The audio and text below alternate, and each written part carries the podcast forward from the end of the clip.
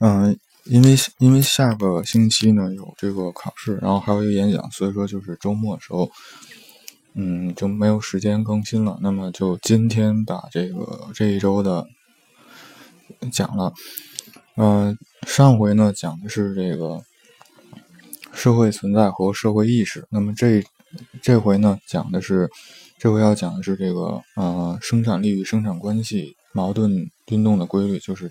第二规律，嗯，今天的主要内容呢，一个是生产力的含义和这个生产关系的含义，还有就是生产力与生产关系的相互作用和最后是这个生产力与生产关系矛盾运动规律的原理和这个它的现实意义。那首先呢，就是这个。生产力的含义，那么生产力呢，是人们解决社会同自然矛盾的实际能力，是人类在生产实践中形成的改造和影响自然以使其适合社会需要的物质力量。那么生产力的特性呢，是具有客观现实性和这个社会和社会历史性。那这个其实很好理解，就是在不同的时期，那么生产力是不同的。那么在最开始的时候，可能刀耕火种，然后到后面有这个犁了，然后有这个驯化了牛以后，然后嗯用牛拉着犁去耕地。那么到再到后来这个，然后工业革命的时候有蒸汽机了，然后呢有机器，然后这个。到现在流水线，这都是这个生产力的不断的一个发展。嗯，在哲学上呢，生产力是标志人类改造自然的实际程度和实际能力的范畴。那么，深入理解生产力范畴，需要把握生产力的水平、性质、状况和发展要求等重要的方面。那生产力的水平是生产力的量的。规定性表现为生产发展的现实程度。嗯，生产力的性质是生产力的质的规定，它取决于生产的物质技术的性质，主要是生产资料的性质。那么，生产力状况是这两者的一个统一。那其实就是。它这个量就相当于是单位时间内，呃，能生产出多少的一个东西。那么它这个质呢，其实表示就是它用的是一个什么样的生什么样的机。比方从从这个工业生产来讲的话，生产资料就指的是这个，它是一个什么机器，就是说它是流水线还是说单一的这个啊？比方说，在这个纺在这个工业里面，就是这个，比方车床、磨床、铣床，还是说它是这种？啊，流水线式的去这个加工，那生产力的发展要求与生产 力的上述的三方面就是紧密的联系起来，那就是生产力的这个性生生产力的现实程度，然后还有这个生产力的量和生产力的质。那么在这个生产力不断获得解放和发展的基础之上，然后。三者得到一个这个紧密的联系在一起，嗯，这是生产力的含义。那么下面呢是生产力具有复杂的结构系统结构。那之前在这个联系里面也讲过了，这个就是它系统是什么意思？系统呢就是说它说明了它有诸多要素，然后呢是诸多要素有机形成的一个整体叫做结构。那首先呢它包括这个生产资料，也就是劳动手段。那它是人们在劳动过程中所运用的物质资料或物质条件，是人们是人和劳动对象之间的媒介。其中最重要的是生产工具。那生产工具呢，是生产力发展水平的客观尺度，是区分社会经济时代的客观依据。那，嗯，那从从这个。近代来说呢，那首先是先从这个手工作坊，那么就是那种手工业的话，手工作坊就比方一家一个纺织机，或者说可能比纺织机还还落后的那种机器去织布，然后到后来呢，就是，嗯，这个技术革新了以后，那么就形成了工厂。这个工厂呢是这个工人的工，广场的厂，就是相当于是这个比方说一百个这个纺织机，然后呢，在一个房间里面，就是在一个这个大厂房里面，然后呢，一一个纺织机有一个人去操作，那这是工厂，工人的工，广场的厂。然后呢，再发展呢，就是这个纺织机这个可能可以两个人，不可可能可以一个人操作两个机器或者三个机器的时候，那这个时候呢，就叫工厂，就是工人的工，这个就是一个土一个一一个那个。一 E 的下面那个厂，那这是，然后再到现在呢，就是流水线，就是可能一个这个流水线可能只需要三四个、四五个人就可以了。嗯，那马克思说呢，各个时代的这个区分呢，不在于生产什么，而在于怎么生产，然后呢，用什么样的生劳动生产资料。那这是，嗯。生产力的第一个要素，那就是生产资料。那第二个呢，就是生产对象。那一切自然物质都可能是这个劳动对象。那么其中引入生产过程的部分是，则是这个现实的劳动对象。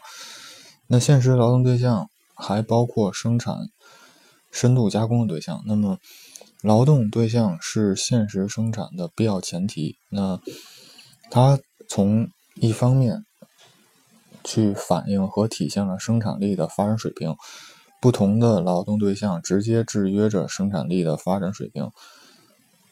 嗯，劳动资料和劳动对象合称生产资料。那第三呢是劳动者，那么劳动者呢是具有一定生产经验、劳动技能和知识，能够运用一定。劳动资料作用于劳动对象，那么从从事生产活动的人，那么劳动者呢是生产中最活跃的因素。劳动者一般包括体力劳动者和脑力劳动者。那么生产资料呢和劳动者相结合呢，才能实现这个现实的生产力。就是那其实很很明显就是。那机器啊，那些流水线还是需要人去操作的。那么第四呢，是生产力中还包括了科学技术。科学技术是知识形态的生产力，那么是这个一般生产力，它能够应用于生产过程，渗透在生产力诸多要素之中，而转化为实际生产能力。嗯，科学技术呢，是先进生产力的集中体现和主要标志，是第一生产力。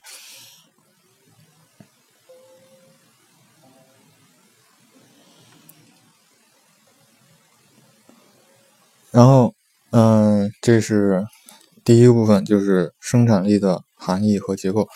那第二个部分呢，是这个生产关系的含义和内容。那首先，生产关系是人们在物质生活中、物质生产过程中形成的不以人的意志为转移的经济关系。那么，生产关系是社会关系中最基本的关系。那么，比方像。这个政治关系、家庭关系、宗教关系等都是这个受生产关系支配和制约的。那所以呢，生产关系呢也具有客观的历史性。那么，嗯，它的内容呢有狭义和广义两种。那么狭义呢是指生产关系是指人们在直接生产过程中构成的相互关系。那么包括生产资料所有制关系，就是谁拥有这个生产资料。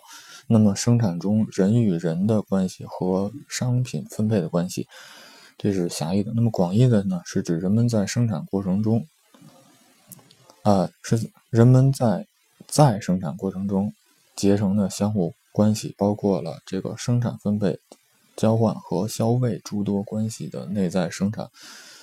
产生出来的这个关系体系，那么在生产关系中呢，生产资料的所有制是这个最基本的，那么是起决定作用的。他们，它是人们进行物质资料生产的前提，构成生产、构成全部生产关系的基础是区分不同生产方式、判定社会经济结构性质的客观依据。嗯。那其实还是刚才那，比方说最开始的时候，就是一小作，就是每家一个纺织机的时候，那个时候就是说个人个就是每个人拥有一个这个生产工具、生产资料，然后再到后面呢，就是说相当于是这个资本家，然后呢拥有拥有这个生产资料，然后呢，他雇佣了工人去帮他生产。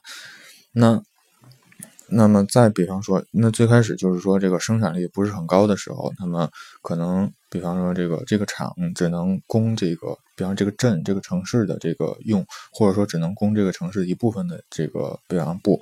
那到后来生产力提高了以后，可能这个一个厂可以供这个一个国家，或者说一个这种啊区域间，就是不几个国家，甚至说全球的这种这种商品。那么，那么所以说，这是慢慢的，它会这个嗯，就是世界连成一片，嗯。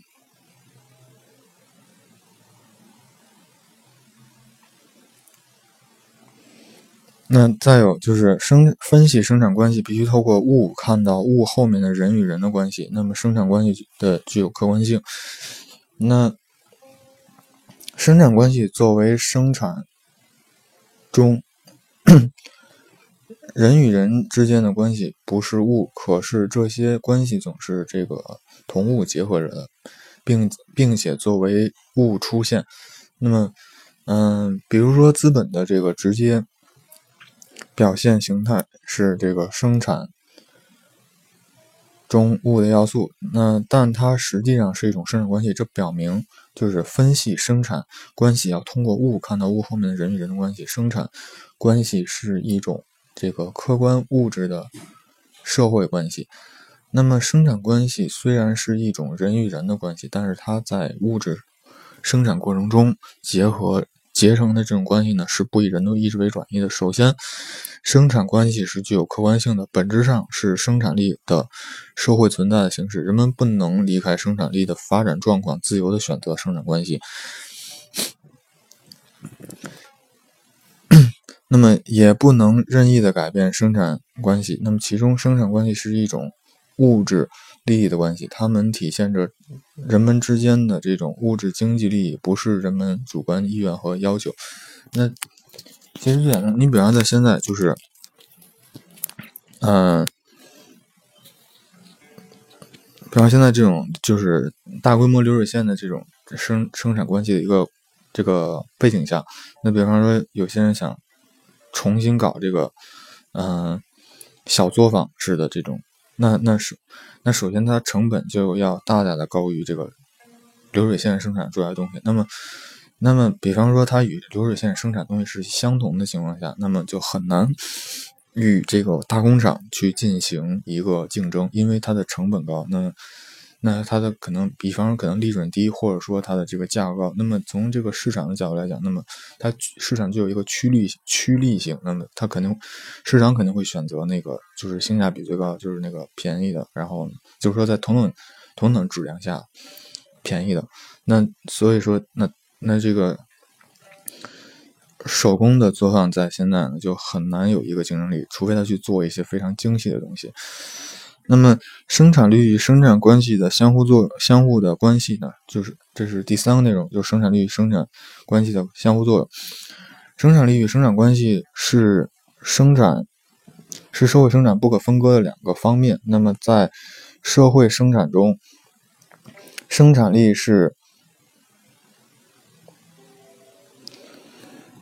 生生生产力是生产物质。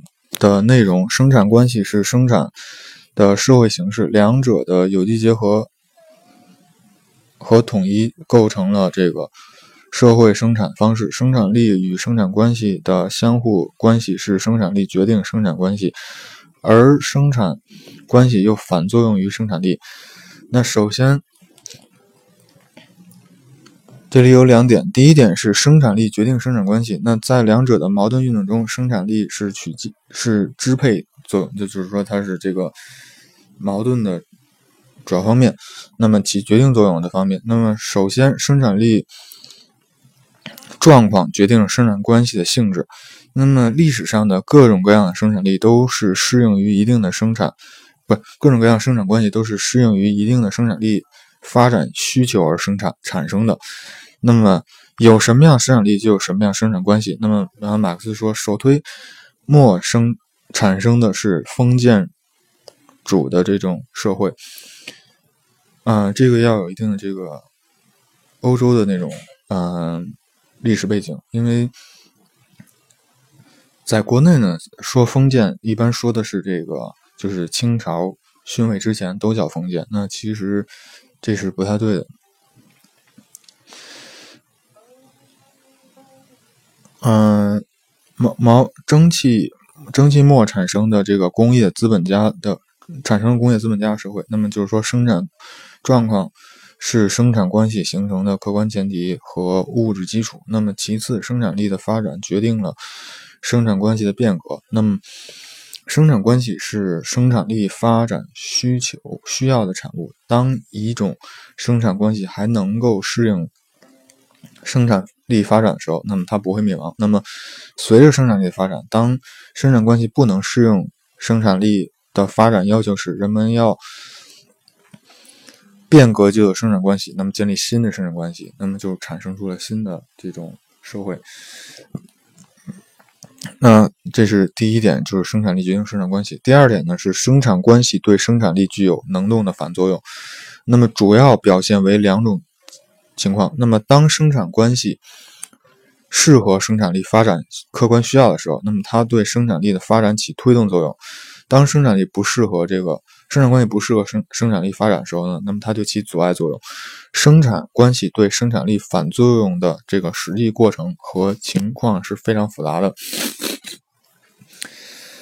那新的生产关系总体上是。基本的适合生产力的发展，但并不排除它的某些环节或者方面不适合生产力状况，而阻碍其发展。那么旧的生产关系总上总体上基本不适合生产力的发展。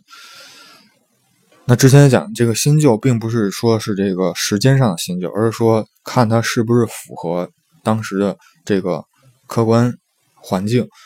来判断它是新还是旧，但也不排除它的在某些环节或者方面进行调整改变以后，能够暂时的局部的对生产力发展具有一定的这个促进作用。那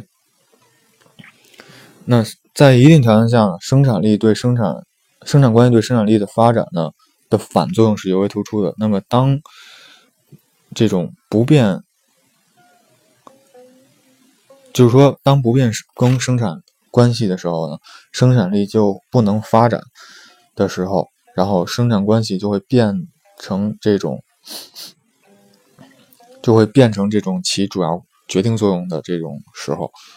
那之前刚才说的就是生产力是起决定作用，但是如果说当这个生产关系就是一直不变，然后生产力呢就不能发展，那么在这个时候呢，就是说，因为就是说，在这个就相当于是生产力。生产关系，这个，在这个，呃，对生产力起反作用的时候，就是生产关系就起起了决定作用。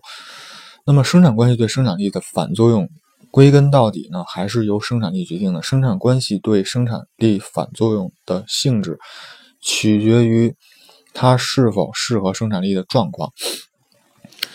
所以，判断一种生产关系是否优越。的标准是在于生产关系对生产力的是适合还是不适合，它是促进还是阻碍了生产力。所以就是就是我们就是在这个，比方在做事的时候，或者说在这个公司里面的时候，公司里面的时候，那么一定要去看这个，比方说这个它的这种呃做事方法，包括这个就是这种团队合作这种。架构是不是这个合适的？嗯，这是第三个内容，就是生产力与生产关系的相互作用。就是一方面呢，就是是生产力决定生产关系；那么另一方面呢，生产关系又反作用于生产力。然后第四个内容就是最后一内容是生产力与生产关系矛盾运动规律的原理及其这个理论意义。那首先，生产力与生产关系矛盾的运动。是这个人类社会发展的一个基本规律。那生产力与生产关系的相互作用是一个过程。那么，那么两者呢是一个矛盾的运动。这种矛盾运动中存内在的本质的这种必然联系呢，就是生产关系一定要适合生产力状况的规律。就是说生产力与生产关系的这种矛盾运动规律。那么，嗯，它主要有两个方面，一方面呢是生产力的状况决定一定的生产关系的生产生和这个变化，然后第二呢是生产关系反作用生产力，当生产关系适合生产力的。状况时对生产力发展起这个促进作用，反之呢起阻碍作用。那么从过程上看呢，这一规律表现为生产关系对生产力总是从基本相适合到不适合，就是理论讲肯定是生产关系先这个，因为因为生产生产力起决定作用嘛，那所以说是生产力肯定是先得到发展，先得到一个进步，那么它一定会。超前于生产力，生产关系就生产力一定会超前于生产关系。那么与那么这个与此相适应的，就是生产关系也总是从相对稳定到新旧更替的一种这种再到相对稳定，就是一种循环往复，然后这种螺旋上升的过程。那么生产力与生产关系的这种理论的意义呢，在于什么呢？第一，这一原理呢是人类思想史上彻底否定了以这个。道德说教做批判历史功过的这种思想体系，那它是这种就是确立了生产力发展是社会进步的一个标准。嗯，那么第二呢，这一规律呢揭示了社会主义就是代替资本主义的一个历史必然性。那么后面会讲的社会主义会会再继续展开讲。那所以说就是这是。呃，今天的内容，那么就是说了一下生产力，然后生产关系，还有它们之间的一个相互作用。好，谢谢大家。